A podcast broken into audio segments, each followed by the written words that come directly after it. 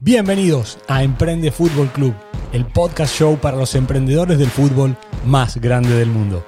Mi nombre es Darío Drudy y soy el responsable de conectar a aquellas personas que se atreven a dar un paso más allá, que ven donde nadie ve y que crean una historia de éxito en una industria tan salvaje como la que gira alrededor de un balón.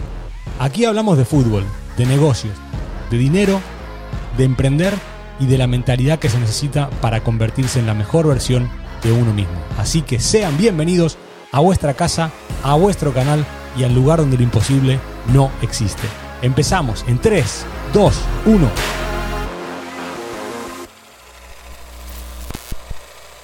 Juan Vita, bienvenido a Emprende Fútbol Club. Eh, repetís, ya te habíamos traído a la comunidad del balón, pero hoy tenemos una historia nueva que contar y estoy tremendamente contento de lo que vamos a hablar hoy. Y además que sos la primera persona de, perfil pura y exclusivamente entrenador, así que nos vamos a divertir. Es un gran placer tenerte con nosotros y desde ya te agradezco enormemente por tu tiempo. Bienvenido.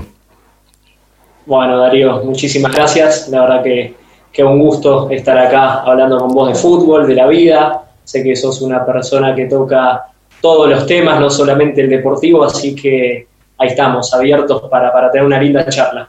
Qué lindo tener a un emprendedor del fútbol, en el, mejor sentido de la palabra, y, contar hoy que desde aquella charla que tuvimos hace varios meses, en la cual venías de un proceso súper exitoso en Panamá, hoy nos gustaría que, nos contaras vos de, de tu propia voz, eh, cómo, cómo cambió tu vida desde tu paso por Panamá, esa, esa brecha de tiempo en la cual estuviste sin equipo, ¿dónde estás hoy?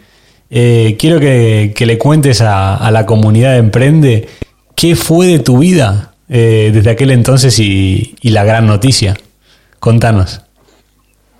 Bueno, eh, como a todo el mundo, en enero del 2020 y febrero nos agarró la pandemia. Yo justo había renunciado al club de, de Panamá que estaba dirigiendo eh, nunca me imaginé que se, venía, que se venía lo que se vino, ¿sí? la pandemia, la cuarentena, el encierro, bueno, y toda la crisis que generó eso mundialmente eh, en, todos los rubros y a nivel sanitario también. Pero, pero bueno, estuve un par de meses totalmente encerrado en Panamá porque Panamá tuvo una cuarentena muy estricta, muy larga y muy fe, así que después de eso gracias a Dios salió la oportunidad de, de venir a dirigir una, una, selección, la selección de Nicaragua, así que ahora estamos acá eh, en Nicaragua dirigiendo la, la, selección y muy entusiasmado porque este año tenemos la, la, eliminatoria para el Mundial de Qatar, para el 2022, y bueno, nos estamos preparando para enfrentarla con todo. ¿Cómo es la vida de, de un seleccionador, Juan? Y además me gustaría que hicieras una conexión en, en tu relato eh, con alguien que no fue futbolista, como ya lo hablamos aquella vez, y que es un tema que siempre sale entre, entre nosotros, porque además de tener la misma edad tenemos un perfil bastante parecido a muchas cosas. Eh, para la gente que nos está escuchando, para el, para el entrenador que está empezando, que está buscando una oportunidad, eh, ¿cómo es, cómo le contarías tu vida desde el punto de vista de una persona que ya ha llegado a, la élite, que es dirigir una selección nacional, representar a un país, y ahora lo estoy diciendo y me estoy, me estoy dando cuenta del impacto que tiene, estás representando a un país como Nicaragua, ¿cómo se vive? ¿Cómo, cómo es la experiencia?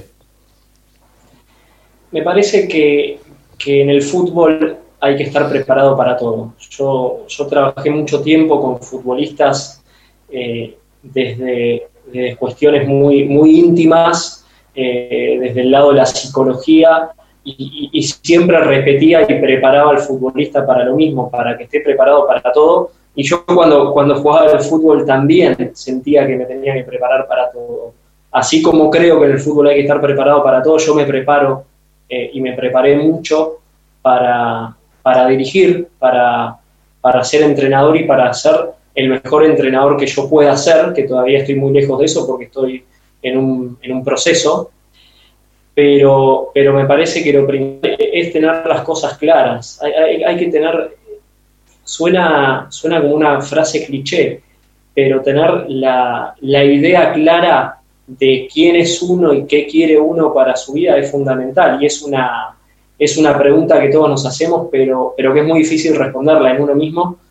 Y yo siempre supe, siempre supe y siempre quise hacer lo que estoy haciendo y todo lo que hice en mi vida fue, fue buscando, buscando estar hoy, eh, fue hacer las cosas para, para estar hoy donde estoy y, prepararme para estas, estas oportunidades y para las que vienen, porque, porque el fútbol es muy largo ¿no? y está lleno de sorpresas, así que hay que prepararse para todo, pero hay que tener la cabeza clara.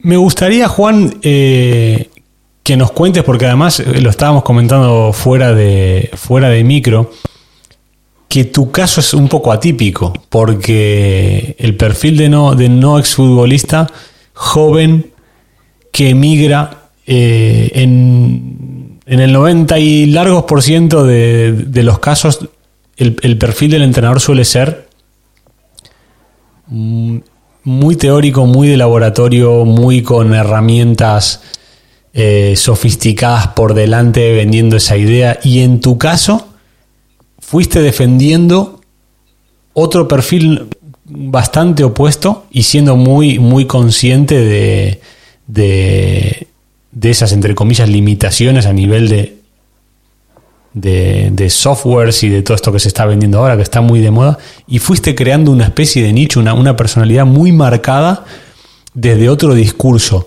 Me gustaría primero que nos cuentes el discurso, cuál es, o, sea, o, cuál es la bandera que Juan Vita defiende, y en el camino que nos expliques cómo has ido creando esa personalidad para desmarcarte de ese perfil de, entrenador de laboratorio joven que, está emergiendo y que está muy de moda.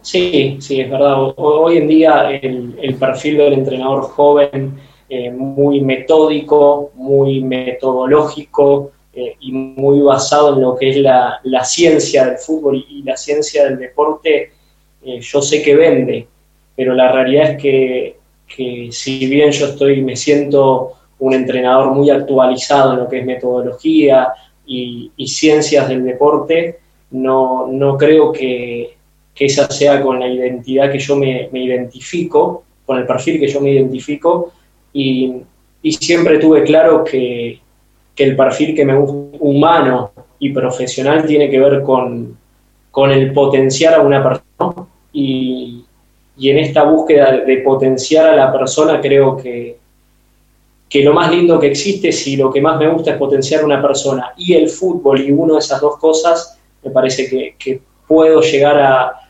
a crear un buen trabajo uniendo el fútbol con, con, con, la posibilidad de potenciar a un futbolista. Y, en, eso, en, eso yo me baso. Yo soy un entrenador que me considero un entrenador eh, que se está preparando y preparado, pero que le da mucha importancia a que el futbolista mejore, eh, mejore su rendimiento. Más allá de que uno cuando llega a un club, o en este caso cuando llega a la selección, llega con objetivos claros. Este año tenemos la eliminatoria para el Mundial de Qatar y el objetivo principal está muy claro, ¿no? que es primero la primera fase de la eliminatoria que la tenemos, que, queremos pasarla, que la queremos competir, pero para competir ahí yo sé que, hay que potenciar al futbolista y al futbolista se lo potencia desde lo metódico, pero también desde, desde el vínculo que uno va estableciendo. Y a veces mucha gente se confunde, cree que por tener un vínculo con un jugador uno puede llegar a tener una amistad. Y yo no hablo de amistad, yo no soy amigo ni nunca he sido amigo de, los futbolistas, pero sí mi vínculo tiene que ver con ayudarlo a jugar mejor. A, eso yo me dedico. Yo me dedico a, o intento dedicarme a, ayudar a jugar mejor al futbolista. Y estoy convencido que si ayudo al futbolista que juegue mejor, vamos a tener muchas más posibilidades de ganar partidos. ¿Cómo, cómo te fuiste desmarcando de esa, de esa moda de, entrenador de laboratorio y cómo fuiste creando tu propia identidad y defendiéndola. ¿Cómo lo hiciste? No fue por ahí por la edad que, tengo y, porque vengo de, del fútbol de Argentina y, como futbolero y entrenador me crié y aprendí ahí. Eh, se me vincula a, cierto tipo de perfil de entrenador metódico, que, que, lo soy, que me considero eh, bastante metódico en lo que es la planificación, pero, pero no es mi, herramienta principal ni mi virtud principal. Y para desmarcarme muchas veces eh, me, me, ha alejado o, me, o he discutido con gente que me ha querido acercar propuestas de trabajo que tienen que ver con el videoanálisis, con el escauteo, con el análisis del rival, con la edición de videos, y la verdad que eran buenas propuestas. Yo, yo he tenido gente eh, o propuestas para trabajar con gente que, que yo miro, que han sido, que son personas muy conocidas y no, y, tú que no, porque no es, el, no es el lugar ni el rol donde, donde a mí me interesa desarrollarme. Eh, y, siempre dejé claro eh, que, que soy entrenador y que de la única manera que yo puedo ayudar al equipo o a la selección a ganar partidos es estando cerca del jugador, no lejos. Y por ahí el perfil del entrenador de laboratorio, como bien lo decís, es un perfil más alejado del futbolista. Y hoy en día vemos muchos de esos entrenadores que después lo vemos teniendo problemas de vestuario, problemas de vínculos, porque si tu mayor vínculo es con la computadora, evidentemente hay, hay un error, porque el mayor vínculo tiene que ser con la persona, que es el que juega al fútbol. Juan, eh, me gustaría que nos hables en todo esto que has ido, ido construyendo. Y es una pregunta que tiene, tiene relación directa con, la gente que nos escucha, que son, al final son emprendedores del fútbol. Y, y muchos de los grandes obstáculos a derribar o de los grandes problemas con los que la gente nos encontramos al principio de nuestras carreras, de que después va siendo un, un poquito más fácil, es abrir la primera puerta. Y, y me ha tocado debatir mucho este tema. Me escribe mucha gente, chicos, sobre todo jóvenes, chicas también jóvenes que están empezando en diferentes rubros dentro del fútbol. Eh, escucho mucha queja o... Sí, queja sería la palabra. Alrededor de es que no me abren la puerta, no tengo la oportunidad, eh, envié mil currículums y nadie me contestó, no tengo buenos contactos. Desde tu mundo, desde tu visión, ¿Cómo se derriba la primera puerta? ¿Cómo se consigue la primera gran oportunidad? Me parece que, cuando uno tiene que, que, gestionar eso, es mucho más difícil que si se da de una manera más natural. Yo no, tengo recuerdos de, de, haber estado desde el 87, el año 87 hacia adelante, de haber estado sin, sin la oportunidad de estar en un club y la realidad es que soy un afortunado porque se me dio siempre de una manera natural. Yo cuando dejo de jugar a los 23 años, ese mismo año que fue el 2009 o 10, empecé a trabajar de entrenador, entonces se, se fue, el proceso se fue dando de una manera natural. Ahora, quien no está metido en el mundo del fútbol, me hace, yo soy consciente que es muy difícil, muy difícil porque es un ambiente muy hermético y, es un sistema eh, bastante perverso en algún, en algún sentido y, es un sistema que cuesta, que cuesta entrar. Yo no, no, no, soy consciente de cómo se hace, cómo se hace para entrar y tampoco quiero, quiero entrar en un mundo del fútbol que no, que no me pertenece y me interesa. Eh, lo que sí les puedo decir a, a, esos chicos que vos nombrás es que si realmente desean meterse eh, e insertarse en el fútbol, tienen, tienen que intentarlo y tienen que estar preparados. Yo creo que la oportunidad en algún momento te llega, ¿no? Como, como para el futbolista. Lo que pasa es que si te llega la oportunidad y no estás preparado, fuiste. Y si no te llega la oportunidad, pero estás preparado, tampoco. Entonces, cuando se une la oportunidad con la preparación, es el momento que voy a aprovechar. Y después, en esto, Darío, hay, que rendir, hay que rendir y tenés que demostrar todo el tiempo, ¿no? Por eso cansa tanto el fútbol, porque no te da permiso para relajarte, porque vos hiciste bien las cosas en un torneo y si al otro torneo no las haces bien, no es que el torneo anterior te respalda, no, no, tenés que volverlo a hacer. Entonces, eh, hay que estar preparado, hay que buscar la oportunidad y, y hay que aprovechar, hay que rendir también, hay que estar preparado para, cuando digo estar preparado, hay que estar preparado para la máxima exigencia. El alto rendimiento es estar preparado para la máxima exigencia. Y para eso hay que prepararse emocionalmente, más que además de estudiar, ¿no? Has tocado una palabra clave, además me viene fenomenal para, engancharlo con, el, con la conversación. A nivel emocional, además, para quien no lo sepa, Juan es, eh, además de entrenador, es psicólogo, pero más entrenador que psicólogo, ¿no? Sí. Sí, ¿no? Soy entrenador de psicología y psicología deportiva.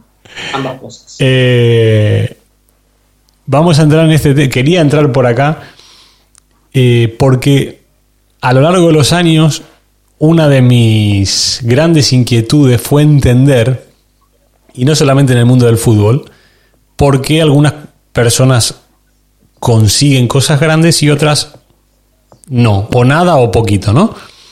Y dentro de mil variantes hay una que se repite en el 90 y largos por ciento de, las veces, que es el tema de las creencias limitantes.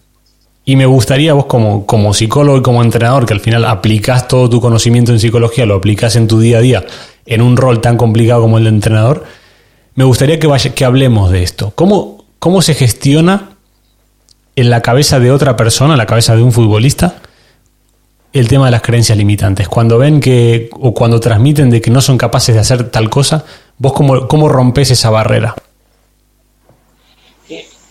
está muy bueno lo, que tocas porque está lleno de estos esquemas de pensamiento o sistemas de creencias que o que te hacen poderoso o que te limitan, ¿no? Y tiene que ver con lo que uno siente y con el sentido de autoeficacia que uno tiene con lo que hace. En este caso, el jugador de fútbol muchas veces se pone límites y hay una frase que yo utilizo mucho que, me gusta, que es los únicos límites que existen son los que se pone uno mismo.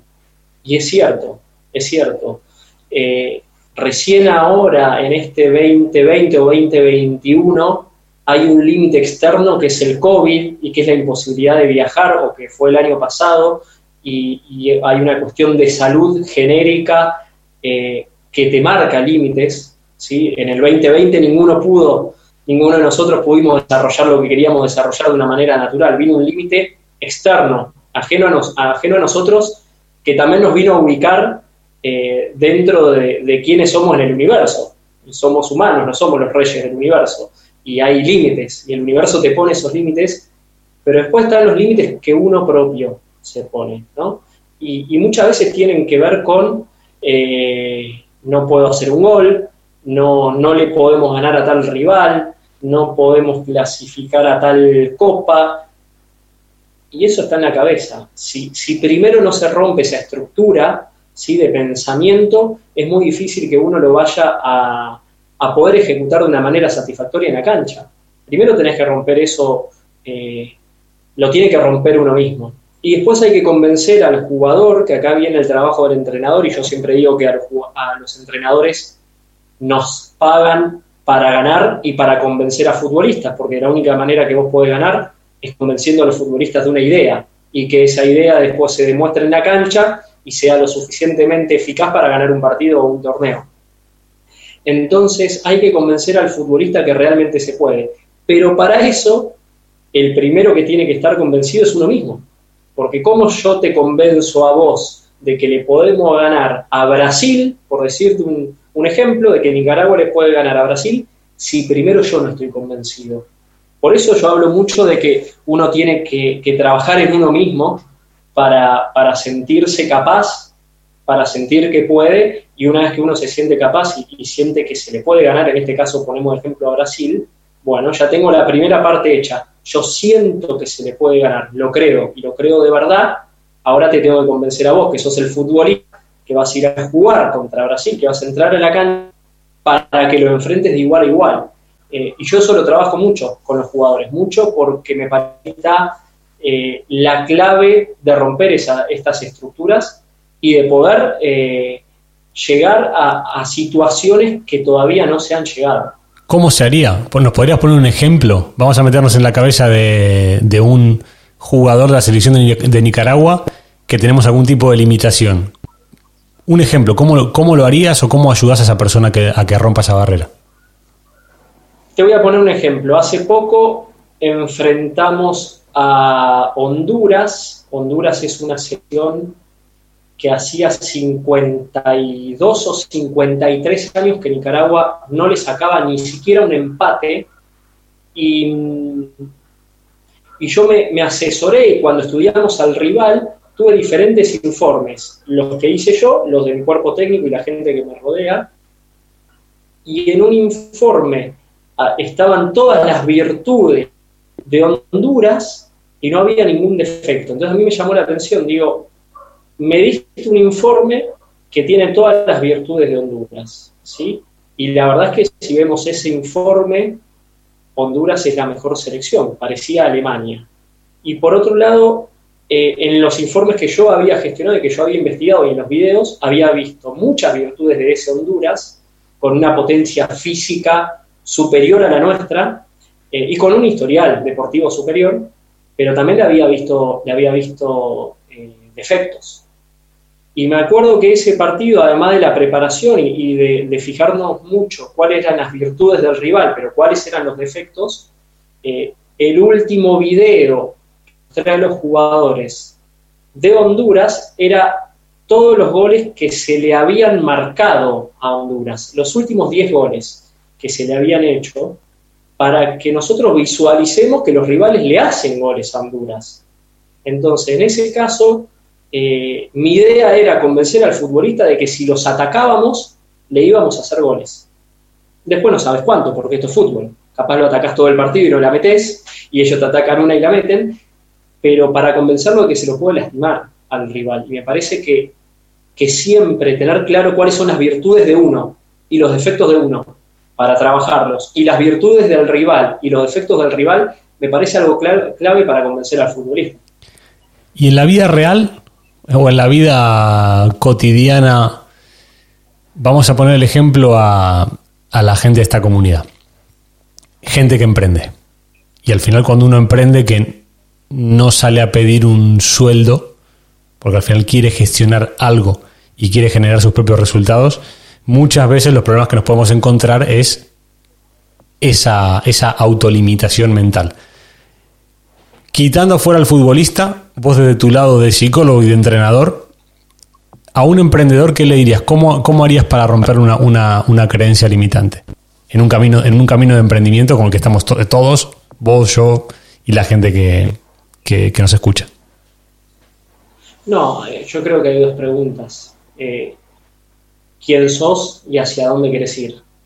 ¿No? Si, si la persona, el emprendedor, no resuelve eso, seguramente ante el primer obstáculo, que lo va a haber, a haber muchos, eh, el nivel de frustración va a ser tan alto que va a, tender, va a tener una tendencia a abandonar esa lucha por el objetivo. Entonces, cuando uno se plantea objetivos, tiene que tener muy claro que va a haber eh, obstáculos que no va a poder atravesar, que le va a costar mucho y que hay que buscar la manera para insistir. Entonces, de la única manera que uno puede tener la tolerancia a la frustración suficiente para enfrentar cualquier tipo de obstáculo es sabiendo quién es uno y hacia dónde quiere ir. A mí no me gusta cuando uno quiere ser alguien que no siente ser. A mí, por ejemplo, el ámbito empresarial no me seduce, me seduce mucho más el ámbito deportivo.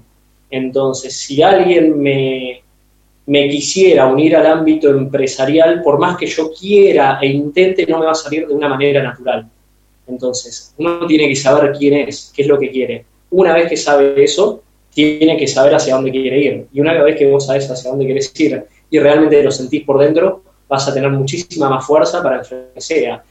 Y acá estos esquemas y estos sistemas de creencias que a veces son limitantes, van rompiendo solos con el paso del tiempo cuando uno está convencido. Cuando uno no está convencido.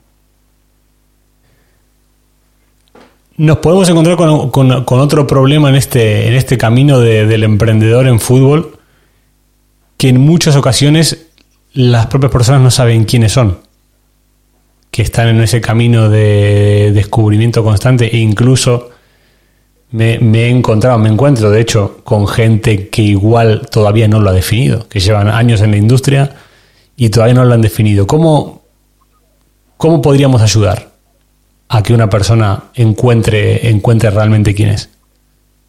Yo me acuerdo que, la vez pasada también me hiciste una pregunta muy parecida. Se ve que que, es una pregunta que, que, interesa y también que no hay una respuesta concreta, porque realmente, hablando en serio, hay gente que está, que está toda la vida con, con cierta crisis de identidad, de que no sabe quién es y está en la búsqueda. Hay mucha, mucha gente que vive y que pasa su vida eh, buscando eh, la esencia de su vida o el sentido de su vida y, y, el que realmente todavía no lo ha descubierto y está en ese camino, eh, yo sé que es un camino difícil, ¿no? Entonces, también sé que es un camino que hay que animarse a enfrentar.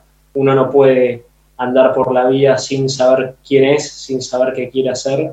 Es preferible asumir la responsabilidad de yo quiero encontrarme, quiero saber quién soy, hacia dónde quiero ir y emprender ese camino de búsqueda, que no es fácil, no es fácil. Insisto que hay gente que está toda la vida buscándolo.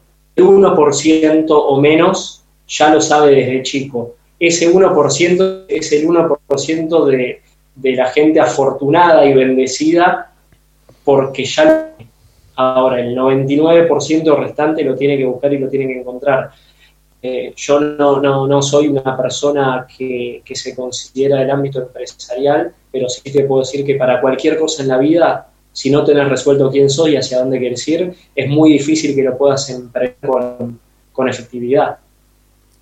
Vamos a hablar de la presión, Juan.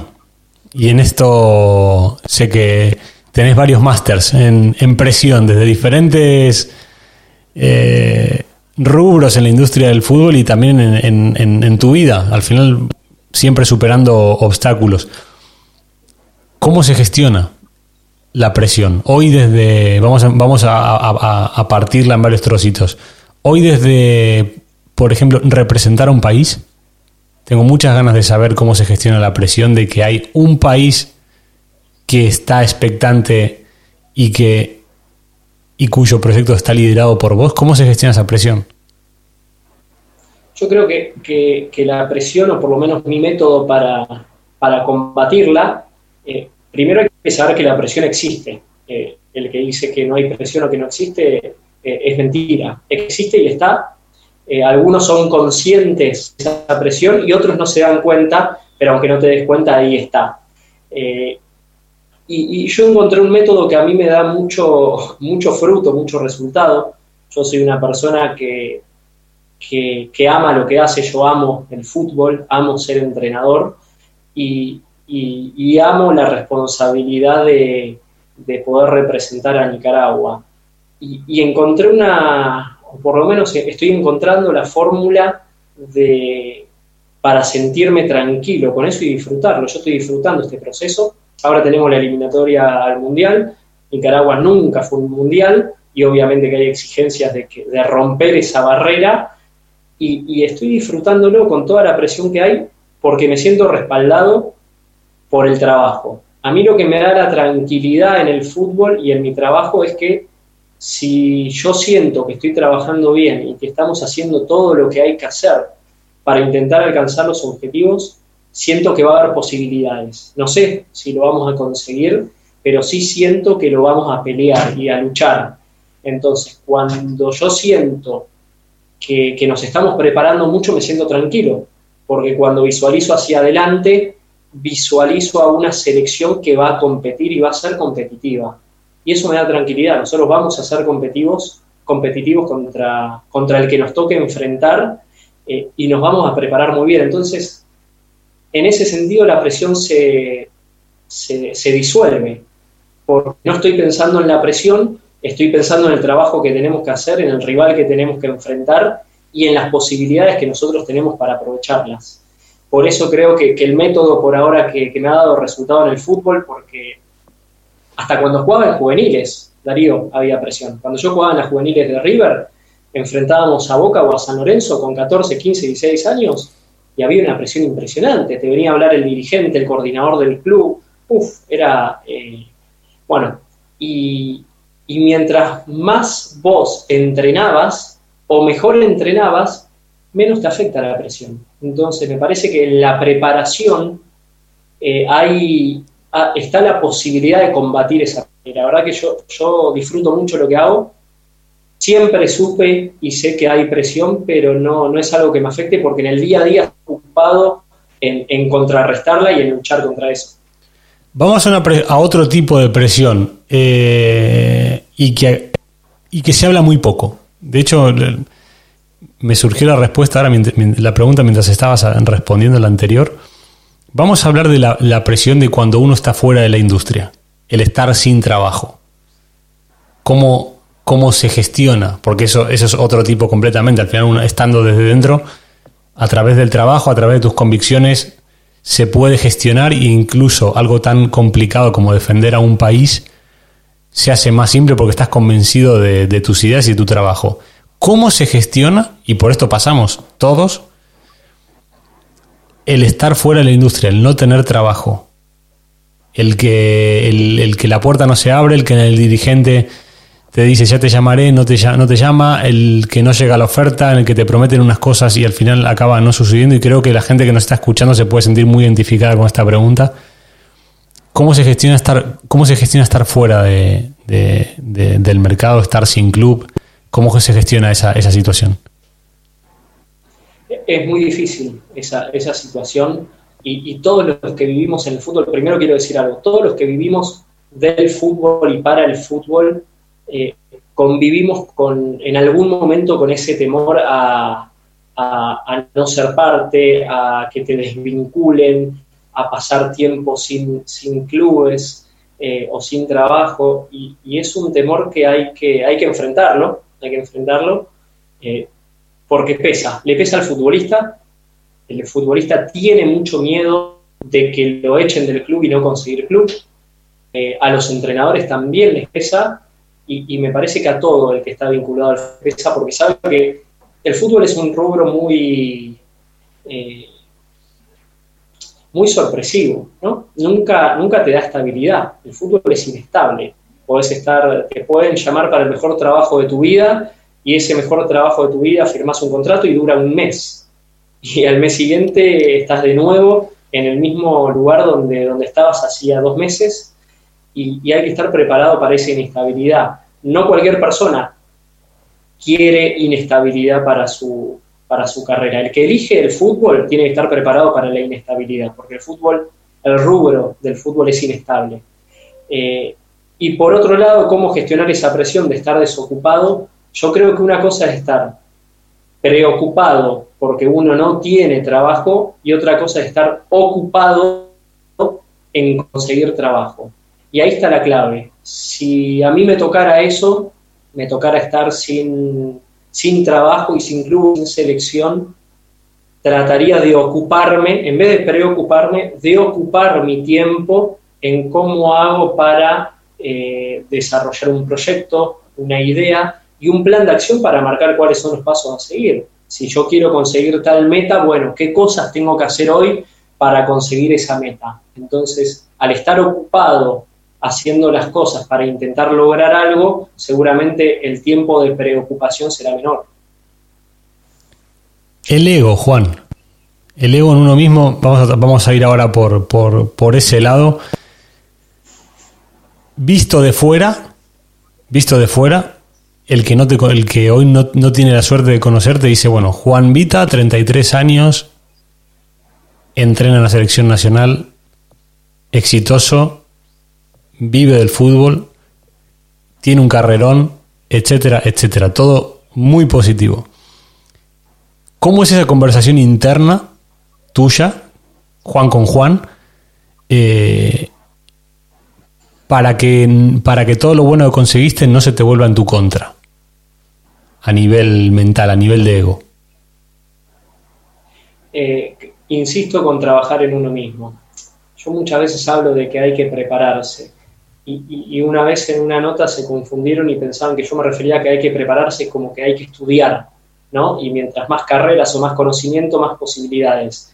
Es cierto, pero al final de todo yo hablo de que hay que prepararse emocionalmente. Eh, es un rubro muy muy desordenado, muy difícil, es un sistema complicado y, y el ego también es un sistema complicado. El ego es un sistema complicado y, muy inestable también. Entonces se une el rubro del fútbol, que es inestable y complicado, y se une el ego que también es inestable y complicado y, hay que tener mucha humildad. Yo, yo, yo, la humildad la trabajo, eh, porque si en algún momento me confundo o me he confundido, siempre busco alguna persona cercana, algún vínculo que, me pegue un cachetazo para acomodarme, ¿no? Y, gracias a Dios estoy rodeado de personas humildes. Mis padres son humildes, eh, mis hermanos son eh, gente de primera. Cuando digo humilde es sencilla, que no se la cree, que, es trabajadora, que, es buena, que es sana. Y, y yo de ahí no me quiero correr, no quiero que mis vínculos, tener vínculos cercanos que no sean de esa manera. Yo quiero que mis vínculos sean como es mi familia, no serán vínculos de, por la profesión, pero no vínculos cercanos y humanos. Entonces, eh, me parece que la mejor manera de gestionar el ego y la humildad es rodeándose bien. Yo soy un afortunado, Darío, yo estoy, gracias a mi familia, siempre estuve bien rodeado por ellos y, y así se da todo un poco más fácil, ¿no? Porque cuando uno tiene apoyo y tiene contención y tiene vínculos sanos, uno tiene muchas posibilidades de ser sano. Cuando uno se desvía un poquito de ese camino, enseguida viene el cachetazo que te reubica y te posiciona de nuevo donde uno tiene que estar y, y también tener los pies en la tierra, para trabajar con los pies en la tierra. Y el de la otra persona, en este caso del futbolista, te toca gestionar egos de futbolistas, figura en su, en su zona, en su región, futbolistas que, han conseguido y que consiguen cosas, títulos, logros, eh, y hay que gestionar ese ego. ¿Cómo lo haces desde el lado de, Juan, entrenador? Mira, yo estudié mucho para ser entrenador y, estudié mucho psicología para, esta pregunta que vos me decís, para responderte científicamente cómo gestiono el ego de una persona. Y la verdad, Darío, que lo que más me ha dado resultados para gestionar el ego de, del futbolista es tratándolo con respeto, con exigencia máxima eh, y con honestidad. Yo también encontré en esa manera de, tratar al otro mucha, mucha buena respuesta. Me, pasaba en Argentina también cuando trabajaba desde otro rol, que, que sentí que, tratando bien al futbolista, exigiéndole al máximo y estimulándolo con nuevos objetivos, hay que estimular al futbolista. Es mentira, el futbolista tiene que estar motivado porque, porque es futbolista. No, no, al futbolista, como a todo ser humano, la rutina y lo cotidiano lo achancha. Cuando vemos que, un futbolista está achanchado, hay que desequilibrarlo, ¿no? desestabilizarlo un poquito pincharlo un poquito para ver desde qué lado uno lo puede estimular, qué nuevos objetivos quiere tener, qué nuevos retos, por qué está chanchado, eh, cuál es su techo, si ya llegó a su techo, si ya explotó. Entonces, cuando uno descubre cuál es la tecla que tiene que apretar en ese futbolista, va a poder desestabilizarlo de ese conformismo y buscar una nueva meta. Muchas veces el futbolista no quiere nuevas metas, porque está bien, porque cobra buen dinero, porque juega en un club, porque representa a su selección, porque ha hecho una buena carrera, eh, ha sido campeón, eh, pero siempre hay más, siempre hay más y, yo trato, de, buscar la, gloria del futbolista. Yo siempre le pregunto, ¿qué es la gloria? ¿No vas por la gloria? Tantos títulos, tanto dinero conseguidos y la gloria, qué representa para vos? y me parece que de esa manera se lo puede, se lo puede estimular, pero después los futbolistas, como todas las personas, son, son diferentes y hay que saber qué tecla apretar en cada uno. Juan, hablaste mucho de prepararse emocionalmente a todos los niveles. A nivel de consejo y como, como entrenador, ¿qué le dirías al oyente? desde ese punto de vista, si hoy tu, si tuvieras delante a la, a la, gente que nos está escuchando, desde Juan Vita, entrenador barra persona, ¿cómo lo ayudarías a que se queden con uno o dos tips de, a nivel de preparación emocional? A nivel práctico, que lo, que lo entiendan y que lo puedan aplicar relativamente eh, fácil. Hay, que, hay que desarrollar la tolerancia a la frustración. ¿Cuántas frustraciones somos capaces de, de resistir manteniéndonos firmes y enfocados. Yo siempre digo, la fortaleza mental es la capacidad de mantenerse firme y enfocado ante las adversidades. Entonces, cuando vengan esas adversidades que van a venir, porque está lleno en todas nuestras vidas, en la tuya, en la mía y en la de los oyentes, tratar de analizar si podemos ser lo suficientemente fuertes emocionalmente para mantenernos firmes y enfocados. Y acá no quiero decir que, que la persona no sienta angustia o estrés o ansiedad o preocupación. Sí, sí, está permitido sentir angustia o sentir estrés o ansiedad. Pero ¿en qué momento vas a poder procesar esa emoción negativa y convertirla en energía positiva para, para ponerte de pie rápido? Yo siempre digo, el futbolista pierde el domingo, el domingo a la noche puede estar triste, el lunes a la mañana puede estar más o menos triste y el lunes al mediodía tiene que estar recuperado. ¿Para qué? Para volverse a poner de pie para la próxima semana. Entonces yo le doy entre 10 y 12 horas de, posibilidad para que estoy triste porque jugué mal, sí, se puede. Estoy enojado porque jugué mal, sí. 12 horas. Al día siguiente, a partir del mediodía, ya cambia. ¿Por qué? Porque, porque te tenés que reinventar todas las semanas. ¿no? Hay, un partido de fútbol el domingo y otro el próximo domingo y te tenés que reinventar. Y también bancarse la derrota, hay que prepararse para, para bancarse la derrota. La derrota es dura en el fútbol, e, es, no es como la derrota en otros rubros.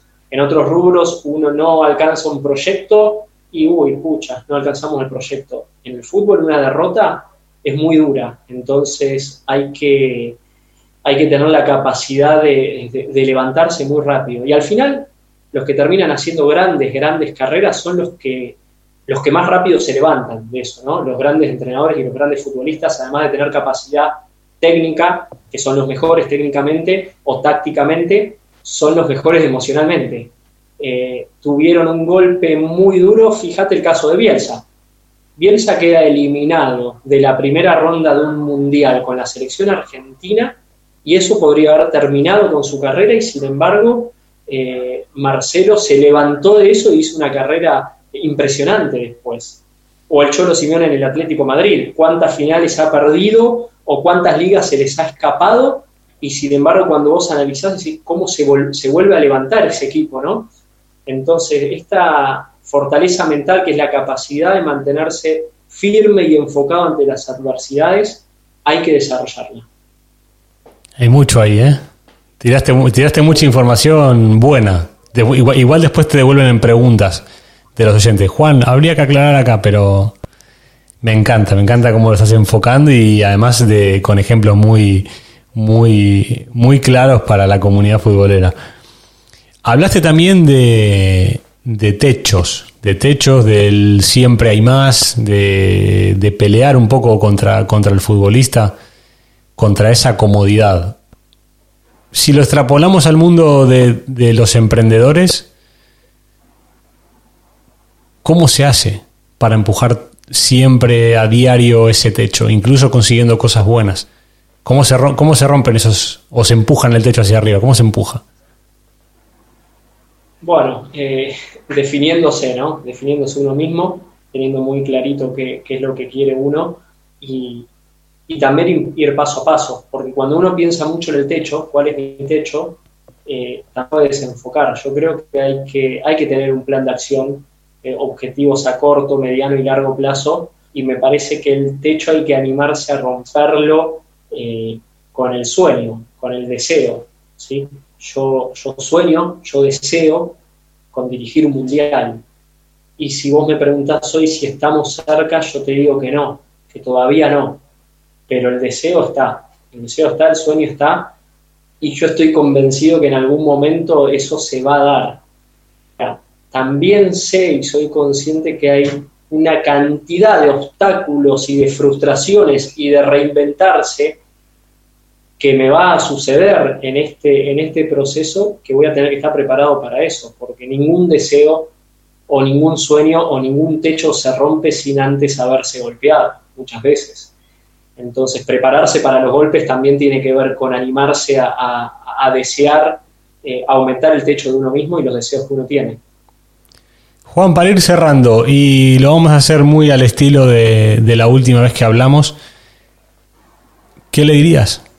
No somos los futbolistas de Nicaragua, eh, no somos tus jugadores, pero si fuéramos tus jugadores, tanto yo como la gente que, escucha Emprende Fútbol Club, eh, después de todo este, este último año de haberlo pasado mal, de estar sin club, saltar una selección, de todas las vivencias que fuiste acumulando, el, Juan Vita de 2021 con todo este bagaje detrás a una comunidad emprendedora que tiene hambre, que tiene ganas de empujar los límites, que tiene creencias limitantes y está constantemente peleando contra ellas. ¿Qué nos dirías? Que se animen, que se animen, sobre todo que se animen a desestabilizarse y desequilibrarse un poco desde lo emocional para bancarse cualquier golpe que venga, pero que ese golpe no, te voltee. Yo creo que, hay que animarse en la vida, que hay que tener muy clara la idea y una vez que tengan muy clara la idea hay que animarse. Eh, yo estoy convencido, Darío, que con trabajo y con preparación, sobre todo emocional, se puede conseguir casi cosas, lo que uno se proponga.